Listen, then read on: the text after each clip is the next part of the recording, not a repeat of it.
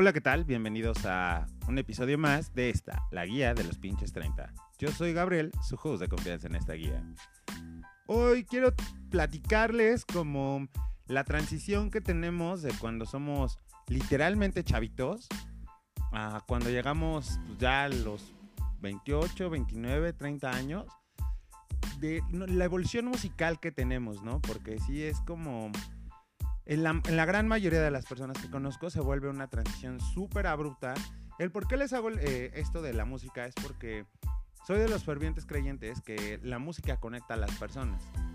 Muchas de las amistades que tengo y las relaciones interpersonales se han conllevado de acuerdo a la música que escuchamos.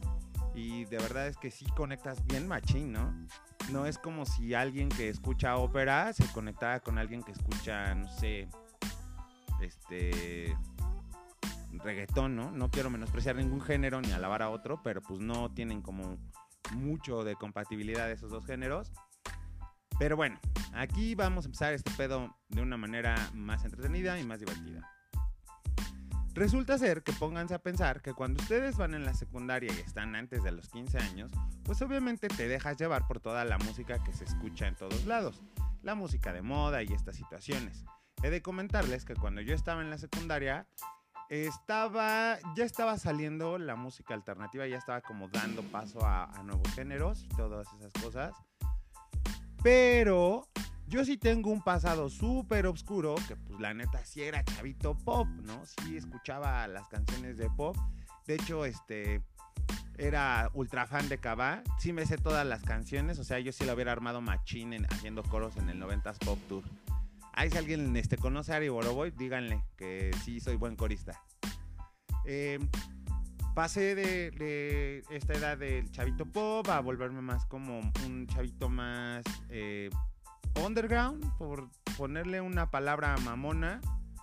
Esto está cagado. También he estado pensando en hacer un episodio eh, hablando como de del, del speaking pocho, ¿no? De cómo hablamos en inglés y en español y sin querernos lo, lo hemos estado haciendo. Pero bueno, será a punto de, otra emisión. Ahorita les estoy este, como mi parte evolutiva de la música, que ustedes irán identificando, irán diciendo, yo en la secundaria escuchaba esto, güey, y sí fui brincando como a, pasando por esto y el otro pedo, ¿no? Cabe señalar que pues a mí sí me tocó la era de la gente emo. Y no, no, yo no era emo, eh, la verdad. Yo pasé de ser el chavito underground, eh, de escuchar, no sé, a Nelly Furtado, a Nodobu, a The Clanberries, eh, en español, no, casi ya no escuchaba música en español, ya era yo muy pinche este underground, bilingüe, mamón. Pero sí pasé como de ese género a este.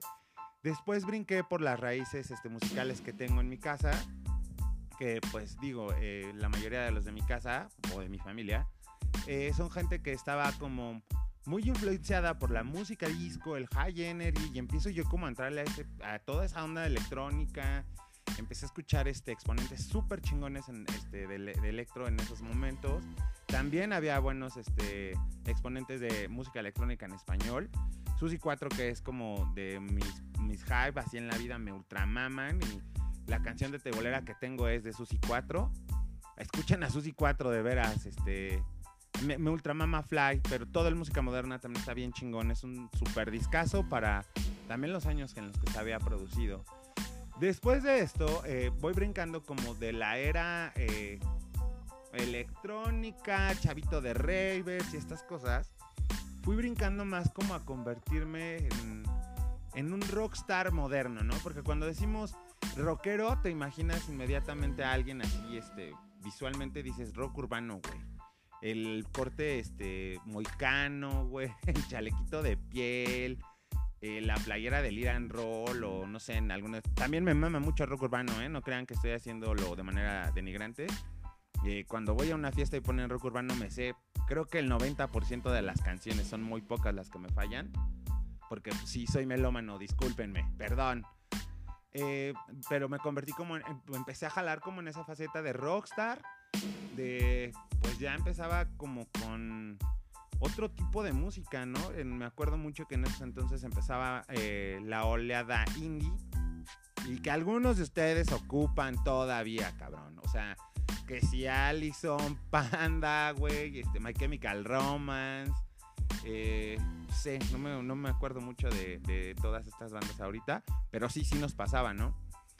¿Cómo vamos evolucionando también a través de la edad? Porque de pasar de toda esta olada como del rock y, pendejadas así, eh, digo, sigo escuchando rock machine, me gusta, me gusta un buen, pero empecé a descubrir los géneros de música, ¿no? Le empecé a agarrar más cariño a la música, empecé como a indagar un poquito qué era la música también porque me empecé a juntar con gente que hace música, gente que estudió música, ¿no? Entonces, como que me llamaba mucho la atención también la música, nunca formé parte del line-up de una banda, pero eh, sí me gusta mucho la música, entonces como que empecé a agarrarle a, las estructuras musicales, a los tonos vocales y esto, empieza a descubrir el soul, el rhythm and blues, eh, no sé, empiezo como de repente a escuchar a Edith Piaf, este, Georgette Lamer. Ellas las van a ubicar más porque salen en películas como El Origen y Munich. También dos películas increíbles que se tienen que rifar si no las han visto. Yo creo que El Origen sí la han visto, ya la habrán este, topado en algún momento. Pero Munich es de las pocas películas a las que no se les dio como la atención necesaria. Está chingoncísima. La verdad es que te, encuentras en un momento siempre así como de, suspenso y tensión. Y la música está bien buena también. Munich también está súper chida. Este, bueno, bueno, vamos regresando otra vez a la música.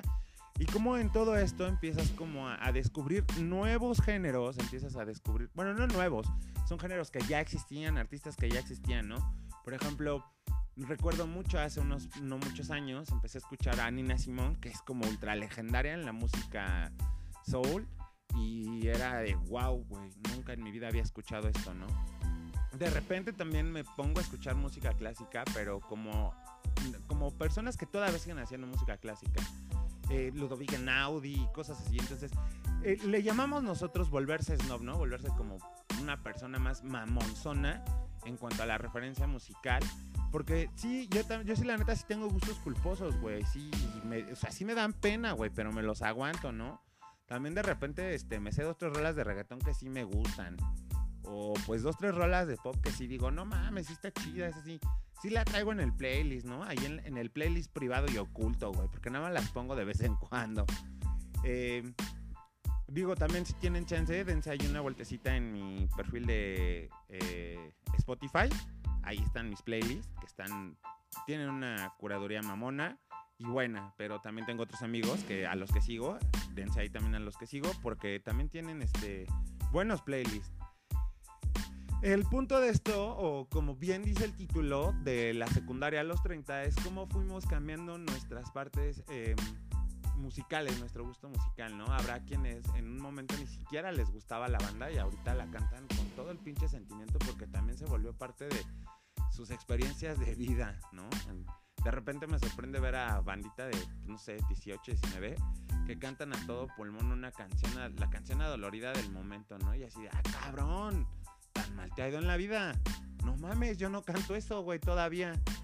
¿No? Pero sí, también la música que escucho es como bien random, pero ya se volvió como, como muy este, sistemático, ¿no? Yo sí escucho a Marilyn Manson, si tengo un soundtrack eh, romántico que está medio oscuro, pero está es romántico, chinga. Todos tenemos una versión diferente romántica.